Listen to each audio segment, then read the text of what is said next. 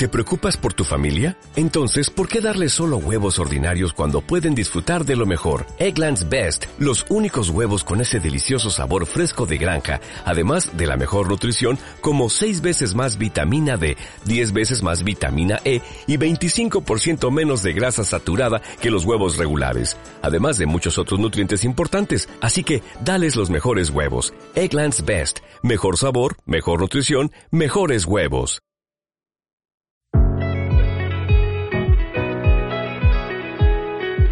Hola, ¿qué tal? ¿Cómo están? Un gran abrazo para todos quienes están pendientes de este podcast, que hoy va a ser dedicado a las mascotas. Hoy va a ser dedicado a quienes tienen mascotas, a quienes la han perdido, o incluso también a quienes se les hace un nudo en la garganta y, les duele el corazón de tan solo pensar que, esa mascota tan querida, tan amada, un día va a tener que partir y no saber cómo afrontarlo porque prácticamente se ha convertido en un miembro más de la familia e incluso más importante que algún que otro miembro de la familia. Bienvenidos a este proceso que se los voy a comentar acerca de, mi mascota, de Benito, la mascota de la familia, un gato que falleció hace unos días nada más y por el cual he estado algunos días pensando acerca de, de todo lo que fue pasando a raíz de, su llegada a nuestras vidas, cómo hace unos días nada más se termina yendo em, rápidamente, ¿no? Se, se, apaga de manera fugaz su vida y yo quiero compartir algunas cosas con ustedes porque ha sido un proceso. Creo que una mascota te deja enseñanzas, no pasa por tu vida simplemente por pasar y tiene mucho que enseñarnos. Y en mi caso el proceso empezó en Quito. Yo estaba en el 2014, bueno, 2012, 2014 viviendo en Quito, me fui a trabajar allá y la verdad es que con 25 años viviendo en Guayaquil en ese momento, siendo yo guayaquileño, aquí están mis amigos, mi familia, todas mis comodidades y de repente el golpe de pasar a Quito sin todo eso que les acabo de decir, viviendo solo por primera vez en mi vida, bueno, me costó y muchísimo. Eh, los grupos allá de, en cuanto a amigos son muy cerrados en, en, Quito, en la sierra, líneas generales, y creo que eso terminó contribuyendo a que yo poco a poco me fuera aislando cada vez más y más a mi departamento, a mi cuarto, a estar todo el día, o bueno, cuando se podía obviamente ver televisión, cuando no tenía que estar trabajando ni transmitiendo partidos de fútbol, pero yo poco a poco generé en mí una ansiedad que luego se terminó transformando en una depresión. Yo realmente sufrí eh, ese tiempo, como les decía, después de estar acostumbrado a amigos todos los fines de semana, amigas, noviecitas, eh, idas a la playa cuando se podía, cuando no había que transmitir algún partido, y de repente todo eso se quedó en pausa. Mi vida ya no era la de salir, mi vida era muchas veces terminar de trabajar el viernes 4 de la tarde, 3 de la tarde y salir el lunes a las 8, 9 de la mañana. El fin de semana que había hecho, estar encerrado en pijama todos esos días, todas esas horas viendo una película tras otra y pidiendo comida a domicilio. Porque la verdad tampoco sé cocinar y eso también fue algo que me costó. Pero la falta de interacción social causó en mí una ansiedad, palpitaciones, sudor, desesperación. Al principio creí que estaba enfermo y seguramente quiero decirles a, ustedes que probablemente están sufriendo esto por primera vez, busquen ayuda, eh, no se asusten, busquen ayuda, ayuda profesional. En mi caso yo recurrí a Google a ver esos síntomas que tenía y comencé a descubrir que había más personas que estaban sufriendo lo mismo que yo por diferentes causas palpitaciones, sudoración, eh, desesperación.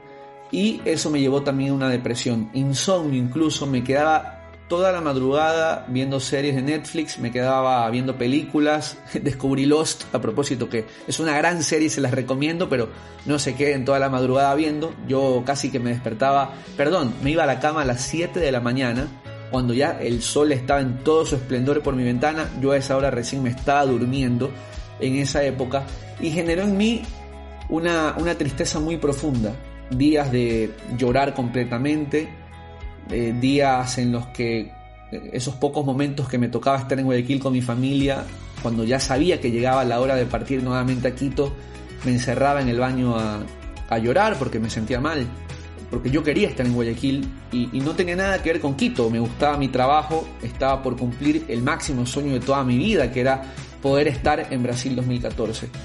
Pero extrañaba, como les decía, mucho mi vida social y eso eso fue el, detonante de, esta ansiedad y esta depresión.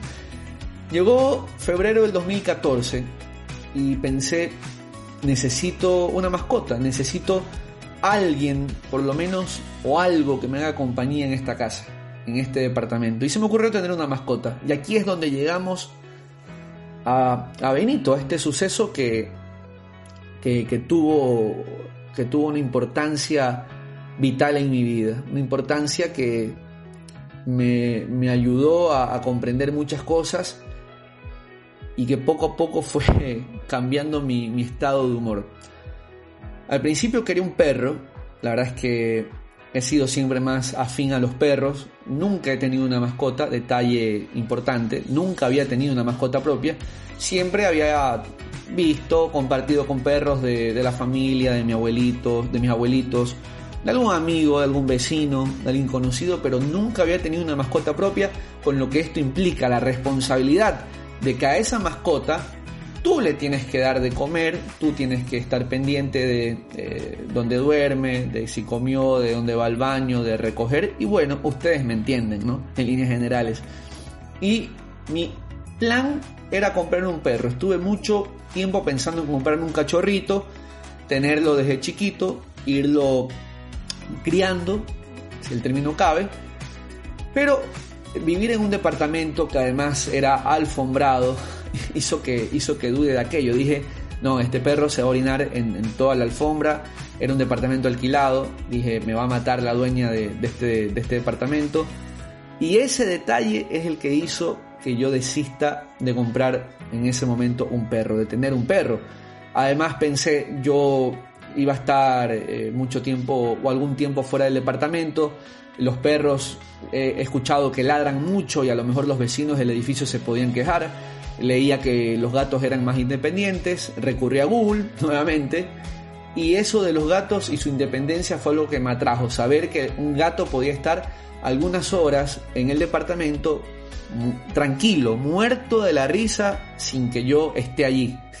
en cambio el perro era mucho más dependiente. Entonces eso fue inclinando la balanza hacia que yo pueda adquirir un gato. Como les decía, no por un gusto particular o personal, simplemente quería una compañía y después de hacer ese, análisis dije, vamos por el gato, a ver cómo nos va. Y así es como llega a mi vida este gato. Llega este gato siamés, yo siempre he muerto por los gatos siameses, me, me encantan, eh, me encanta y esa particularidad de su rostro, sus colores, sus ojos azules. Tenía una amiga que tenía gatos siameses y desde ahí quedé enamorado de esa raza. Y busqué eh, la posibilidad de, tener uno y encontré justamente un gato de esas características. Tenía dos meses nada más. Eh, hice el contacto por Facebook y al final pude tenerlo conmigo. Preparé todo, ¿no? Preparé una camita, preparé la comida que iba a comer y lo llevé a mi casa. Yo ya sabía el nombre que le iba a poner y le puse Benito. que muchos me dicen, ¿y por qué Benito? ¿Qué, ¿Cómo así Benito? Muchos me preguntan si tiene algo que ver con Don Gato y bueno, eh, yo la verdad es que no, no fui mucho, eh, mucho fan de, muy fan de Don Gato, que es una serie animada de, hace muchos años. La verdad es que no, me enganché nunca, creo que no, vi nunca un capítulo de, Don Gato. Pero le puse Benito porque yo en esa etapa de mi vida estaba muy emparentado con Gustavo Cerati. Gustavo Cerati todavía no había muerto, estamos hablando de febrero del 2014. Y me gustaba mucho eh, poner el YouTube y hacer las cosas de la casa escuchando las canciones de Gustavo Cerati. Le había agarrado un gusto eh, un gusto particular eh, en esos momentos a, a Cerati, a, su trabajo en Soda Stereo, pero sobre todo a su trabajo como solista, a canciones como Puente, de Yabú, Adiós, me, me encantaban y, y, en esos días me pasaba todo el día escuchando a Gustavo Cerati. Y el hijo de Gustavo Cerati, el hijo mayor, se llama Benito. Él tiene dos hijos, bueno, un hijo y una hija. El hijo mayor se llama Benito, la hija se llama Lisa.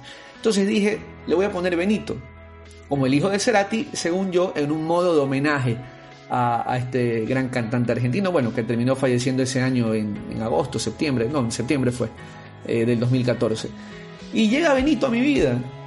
Y lo primero que pensé después de 24 horas de tener a Benito en mi casa, en mi departamento, fue cometí un gran error.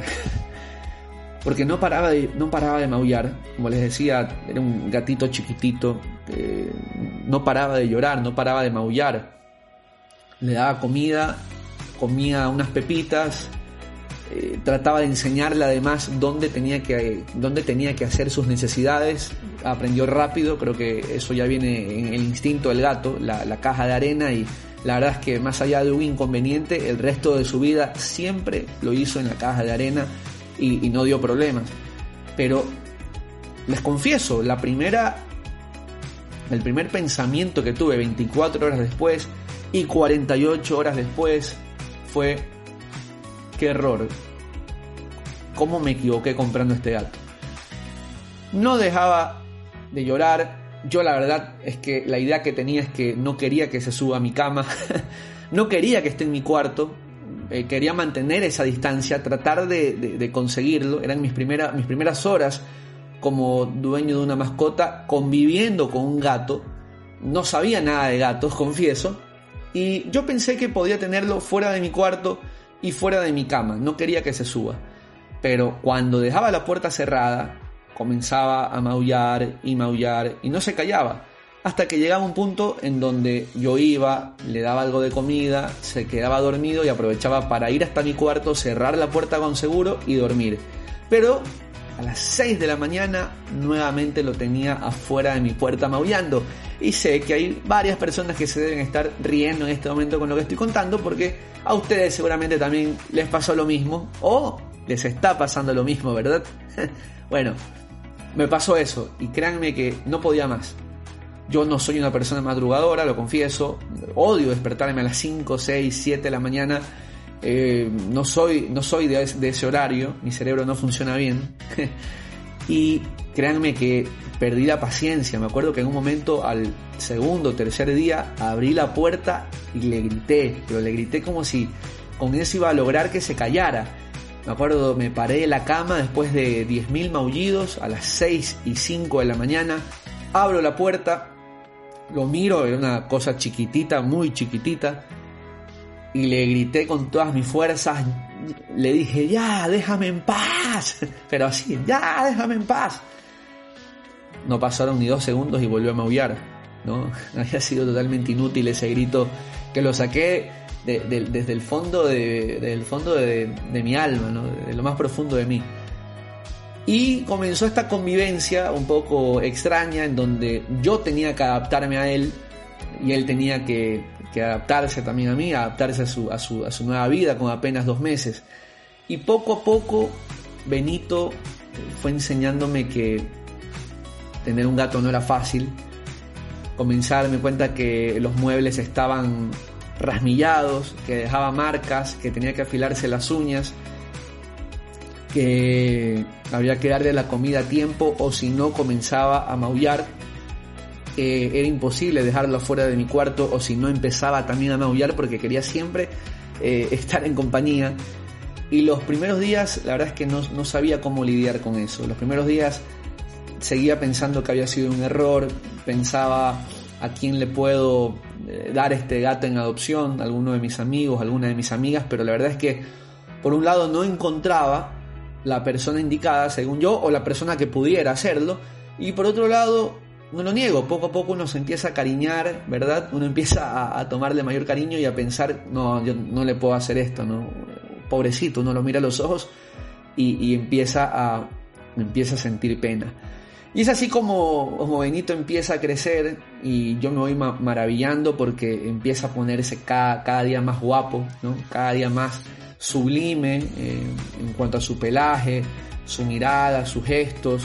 Eh, imponente, ¿no? Empezó a, transformarse de esa bolita que era a un gato increíblemente guapo, ¿no? Era, era muy lindo, era un príncipe, yo, yo decía que era como un príncipe de los gatos, como si, como si los gatos tuvieran realeza, pues él sería eso, ¿no? Estaría allá arriba mirando desde la tarima a, todos los gatos plebeyos. Era, era demasiado, demasiado lindo y yo poco a poco empecé a, encariñarme con él, a, entender sus tiempos, a entender sus, sus maullidos, sus quejas. Poco a poco él ya fue tomando mayor confianza, se trepaba a la cama, jugaba con mis zapatos. Comencé a quererlo. Y creo que a ustedes también les ha pasado eso. Comencé a quererlo, comencé a tenerle un cariño cada vez más especial, a conversar con él, a hablar con él de las cosas que me pasaban. Me fue ayudando mucho en este proceso y tratar de salir de la ansiedad, de la depresión, tener un compañero allí, creo que hace bien. Creo que lo dije en algún momento, en esta famosa escena o estas famosas escenas de la película El náufrago de Tom Hanks, cuando el personaje de, Tom Hanks queda náufrago y en un momento empieza a hablar repetidamente con la pelota Wilson. Yo había visto obviamente la película antes de mi episodio en Quito, pero cuando estaba en Quito pasando todo lo que ya les expliqué, comencé a entender que probablemente esa escena de Tom Hanks con la pelota Wilson no fue porque se le ocurrió a alguien, no fue porque alguien dijo, ah, pongamos a una pelota y a Tom Hanks hablando con la pelota, ah, porque simplemente se le ocurrió. Para mí le debe haber pasado a alguien y, a, uno de ustedes probablemente le pasó también que ante esa soledad y esa necesidad de hablar con alguien, de tener un contacto con alguien, porque el ser humano es un ser de comunicación, es un ser de exteriorizar lo que le pasa, lo necesita, le hace bien, le saca una mochila de presión cuando eh, el ser humano habla y uno muchas veces se termina inventando algún personaje que probablemente es ficticio, hasta ficticio, para poder sacar lo que tiene adentro. Una planta, ¿no? una foto de tal vez un ser querido que ya no está, o un animal. Y yo comencé a hacerlo con Benito, comencé a contarle mis problemas, comencé a contarle las cosas que me pasaban como si él fuera una persona. Y entendí eso, que el ser humano necesita comunicarse o está muerto. Que el ser humano, por más solitario que sea, mentira, necesita, así sea a un objeto inanimado, contarle lo que le está pasando. Por lo menos en sus pensamientos, a su cerebro necesita decirle lo que siente, lo que lo tiene contento o lo que lo tiene triste. Y para mí Benito fue eso, fue encontrar una catarsis pero también encontrarme con una realidad, su personalidad. Y ese es un punto que muchos de los que estén pensando tener gato y otros que lo tienen, aunque no todos se parecen, pero tienen que considerarlo. Comencé a encariñarme cada vez más con Benito y a querer tenerlo abrazado cerca de mí, eh, sobarlo. Y él no quería. Él es un gato de esos que, bueno, se conoce en la calle como arisco, ¿no? La verdad que no le gustaba mucho que lo estén acariciando, no le gustaba mucho que lo estén agarrando. Aguantaba 5 o 6 segundos y no sabía cómo zafarse de uno, no le gustaba el abrazo, muy, muy independiente comenzó a ser. Entonces comencé a tener como que ese choque con su personalidad de yo querer agarrarlo, tocarlo, sobarlo y él tratando siempre de zafarse de mí porque no le gustaba. No fue el primer choque como de decir, oye, este no es como un perro, ¿no? Este, este no quiere estar todo el tiempo bajo, la, bajo los pies de uno, que lo estén acariciando. Este de aquí quiere tener su propia vida. Y poco a poco eh, llegaron los días, pasaron los meses. Yo viajé a Brasil 2014, la verdad que, que lo comencé a extrañar, me di cuenta que me estaba me estaba eh, metiendo mucho en el personaje de, dueño de mascota con Benito. Y Benito se queda un mes en Guayaquil con mi familia mientras yo estaba en Brasil, luego regreso. Así que los días pasan y es hora de volver a Guayaquil. Ya dejo mi vida de Quito atrás, armo las maletas y vengo a vivir a Guayaquil a, la casa de mi familia y es el momento en donde Benito conoce además a, Mati, que es el, perro de la casa, un Shih Tzu, que es muy pequeño, con su primera reacción de, ser agresivo, estar cuidadoso, pero no les alargo el cuento, con, el paso de, los días, de las semanas, eh, ya comenzaron a convivir juntos y la verdad es que luego no les voy a decir si se hicieron inseparables, pero aprendieron a convivir el uno con el otro. Ninguno de los dos era, era agresivo, salvaje, no podían estar juntos, acostados incluso en la misma cama, sin ningún tipo de problema, en la misma camita de perro o de mascota eh, me refiero. Pero comenzó aquí un punto de inflexión en la vida de Benito y en la nuestra obviamente también. Benito al ya no estar en un departamento, porque debo aclarar también que yo en Quito estaba en un departamento en el piso 9, ¿no? Estaba encerrado siempre. En Guayaquil estaba en una casa y encontraba maneras como todo gato de ver que la puerta estaba abierta y escapar, salir y recorrer, aventurarse por la ciudadela, ¿no? Por los techos, por los carros, por, debajo de los, de los autos, de las camionetas y luego encontrar el camino de regreso para volver. Y es así como Benito les decía, en este punto de inflexión conoce la calle, conoce otros gatos, conoce otros animales y poco a poco Benito empieza a mostrar un rechazo hacia estar dentro de la casa. Él ya no quería estar dentro de la casa, él ya no quería ser un gato eh, domesticado, un gato de casa, él quería estar todo el día en la calle durmiendo en las veredas, durmiendo abajo de los carros, eh, peleándose con otros gatos que muchas veces hacía escándalo, terminaba mal herido. Y otras veces, cuando tenía hambre, entraba a la casa. Cuando tenía hambre, cuando tenía sed, él sabía que su platito estaba en un lugar y él entraba hasta, hasta, hasta la casa, hasta el patio o hasta la cocina, donde muchas veces estaba su platito. Pero esto se comenzó a dar y se quedó así. La verdad, yo tuve la duda, que eh, muchos de ustedes la pueden tener en este momento. Bueno, me dije, o lo dejo este gato encerrado porque le va a pasar algo, porque se lo pueden robar, porque lo pueden atropellar, porque lo pueden envenenar. Lo dejo encerrado en la casa, cierro todas las puertas y vamos a estar toda la vida con el cuidado de, cuidado se sale el gato, que el gato no se salga. ¿Quién dejó la puerta abierta?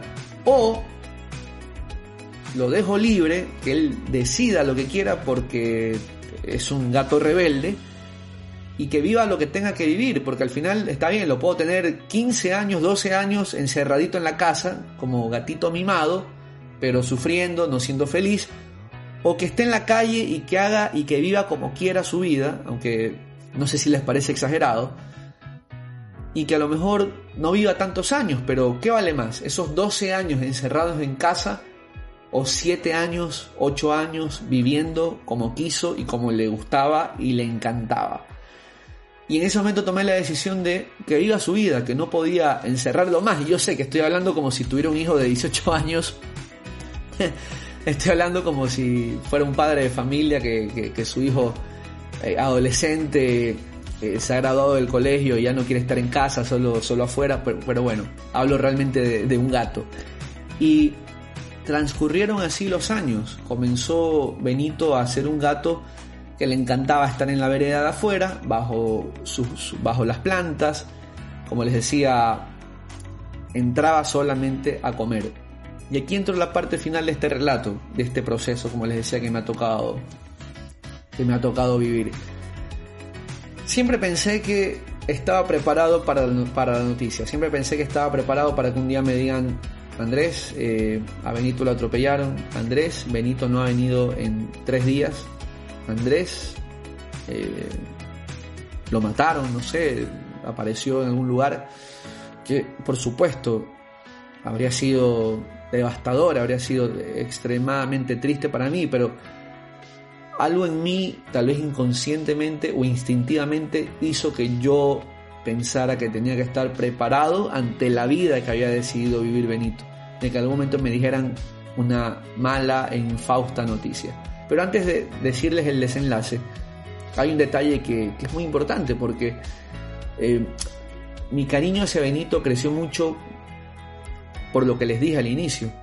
siento que, él fue una especie de terapia para mí de lo que estaba pasando, esas crisis de ansiedad y de depresión que, tenía en Quito. Pero hubo, hubo un hecho que, que, sí me marcó y tuvo que ver cuando, les decía, ya, ya vinimos a Guayaquil. Y es que Benito se perdió. Benito estuvo por lo menos tres días desaparecido. Y yo la verdad estaba muy triste, lloraba, no podía creer que Benito ya no lo iba a ver nunca más, no saber qué fue de él. Y uno enseguida se le vienen a la cabeza preguntas como eh, se lo habrán llevado, eh, donde estará en este momento sufriendo hambre, sufriendo dolor, estará bien, estará agonizando, ¿no? Se te vienen tantas cosas a la cabeza. Y la verdad es que me sentía muy triste, como era, como era normal, hasta que el tercer día, no sé, me, agarró por salir con su comida y él tenía un tachito de, de las pepitas que comía y uno agitaba ese tacho y Benito inmediatamente maullaba y llegaba donde esté. Ese tachito, agitarlo y que suene como maraca, ¿no?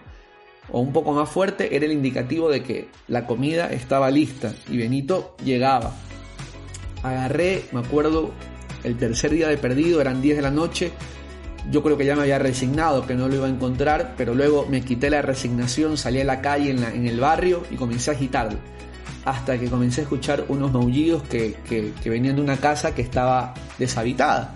Una casa que, en la que no vivía absolutamente nadie, sino que la estaban poniendo en alquiler. Y escuché a Benito maullar con una desesperación tremenda y me di cuenta que estaba encerrado en esa casa, que probablemente se había metido en algún momento en un descuido de los dueños de casa que fueron a mostrársela a algún posible cliente y se había metido y luego no había podido salir, estaba en el patio de la casa con la puerta del garaje cerrada. Y comencé a darle pepas eh, por abajo del garaje y se las comía desesperado, no imagínense, seguramente tenía tres días sin comer ese pobre gato. Y lo pudimos rescatar. Esa misma noche alguien se metió a esa casa, lo pudimos rescatar, comió. Y yo en ese momento sentí que la deuda estaba pagada. Yo sentí que lo que él, digámoslo así, que lo que él había hecho por mí, él haberme ayudado en ese momento eh, muy triste mío en Quito, yo sentí que él me necesitaba que él necesitaba, que yo no pierda la fe en que lo podía encontrar, porque tal vez si pasaban cuatro, cinco o un par de días más, el desenlace sí habría sido fatal. Y, e imagínense, ¿no? habría sido una muerte por no comer esa cantidad de días, no, no lo sabemos. Y eso habría sido tremendamente doloroso, ¿no? Imagínense, no solo para nosotros, principalmente para él, tener que morir de esa forma. Pero en fin, yo sentí que la deuda estaba pagada, que él me había ayudado y que yo a él también lo había ayudado a sobrevivir. Y sentí muchísima paz, sentí que algo especial nos conectaba mucho más a partir de ese momento. Y volviendo al presente, un poquito presente, porque sucedió hace días, pensé estar preparado para que me dijeran en algún momento Benito lo atropellaron, Benito no aparece más, Benito murió, pasó esto, no sé, pensé que debía estarlo. Me dijeron que Benito no había aparecido un par de días, un día, no, un mediodía por lo menos había estado fuera de casa y que no, no le habían dado la comida, hasta que apareció el miércoles 23 de junio. Y, perdón, el jueves 24 de junio. Y mi hermano me dijo que lo había visto muy flaco, que no quería comer, que había que llevarlo a la veterinaria. Lo llevamos a la veterinaria yo pensaba que a lo mejor, no sé, tenía un problema que se podía resolver. Alguna vez ya le había dado infección de oído y bueno, era cuestión de ponerle sus botitas para que se sienta mejor. Y la verdad es que cuando llegué el escenario fue tremendo porque tenía, tenía una infección, por resumirlo, ¿no? Tenía una infección en el ano muy fuerte. Tenía y algo que yo no había descubierto ni nadie de la familia, pero tenía un tumor a la altura del cuello, un tumor cancerígeno. Tenía, luego le hicieron pruebas, tenía leucemia felina y luego de los exámenes internos se descubrió que tenía metástasis en algunos órganos del cuerpo, eh, pulmón, estómago, que ese, ese tumor en la garganta no lo dejaba respirar, que no podían operarlo porque pasaba por la yugular. Eh, que no podía respirar bien, producto también de ese tumor que, pasaba por, por, la garganta. Y que el nivel de sangre además, producto de la leucemia, era bajísimo. Benito a duras penas se podía mantener de pie.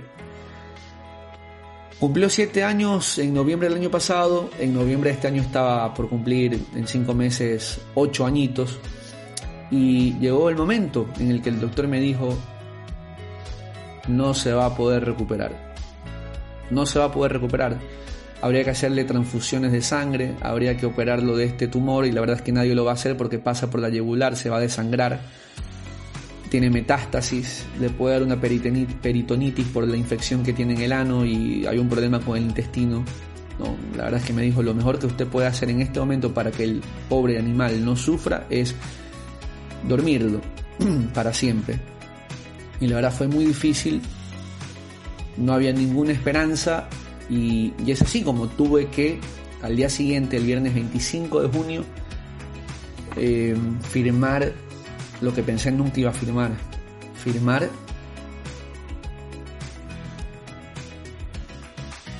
la eutanasia, ¿no? Firmar que Benito deje de sufrir, que duerma profundamente y llegó el momento de despedirnos de él. La verdad que fue muy doloroso, muy triste. Yo les decía que pensé estar preparado para la mala noticia, pero no para ir a, ir a la veterinaria, mirar con cuánto esfuerzo él intentaba siquiera levantarse, siquiera abrir los ojos, eh, agacharme, poder decirle por última vez, Benito, gracias por todo.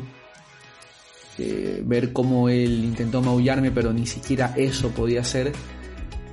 Y por último, quebrarme. Realmente eh, me fui llorando, lo vi por última vez, me di media vuelta y el doctor ya le estaba poniendo la inyección vía, vía suero para dormirlo y posteriormente ya la, inyección final. Y la verdad es que salí, salí llorando, salí, salí muy, muy conmovido, muy triste, como no era de otra manera. Eh, fui, con mi, fui con mi gato a, esa veterinaria y terminé yendo después de tres días eh, a ver sus cenizas, que me las entregaron en una cajita y llevándolo en una fundita y no lo, no lo pude volver a ver. De todas maneras, me quedo con esa sensación de no debernos nada, de haberlo tratado siempre lo mejor que pude, de haberle dado una despedida como creo que se la merecía, agradeciéndole por esta experiencia de haber tenido una mascota, de poder haber cuidado de, un ser vivo, de ser responsable de su alimentación, con defectos y errores, pero creo que al, final del día le dimos una buena vida a Benito y finalmente con, eso me quedo. Lecciones. Vivió la vida como quiso y, esa, si tuviera una lápida, le escribiría eso. Benito vivió la vida que quería, fue libre, pero también necesitaba de una mano amiga, que en este caso era la mía y me enseñó que hasta la persona con más libertades en el mundo necesita a alguien, necesita una mano, necesita un oído, necesita un abrazo.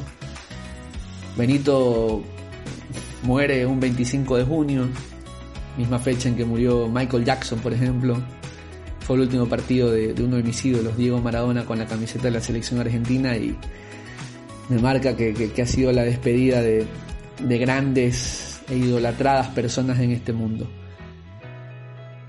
Esta ha sido mi experiencia y, la comparto con, todos ustedes, con quienes son dueños de mascotas, con quienes son amantes de, las mascotas en, en líneas generales y que sepan que la conexión que uno tiene con sus mascotas nunca se va a ir, jamás la van a tener por el resto de sus vidas. Se han transformado en nuestra familia, se han transformado en nuestros mejores amigos, en esos seres que siempre están allí para nosotros sin pedirnos nada a cambio y que no es exageración cuando alguien dice que son incluso muchas veces más valiosos que los seres humanos.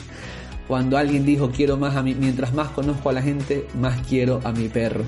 eh, habiendo convivido con mascotas ya, me parece que ya este comentario no suena tan descabellado. Nos encontramos, espero, en otro podcast. Muchas gracias por haber llegado hasta aquí. Un abrazo y espero que la pasen muy bien. Chao.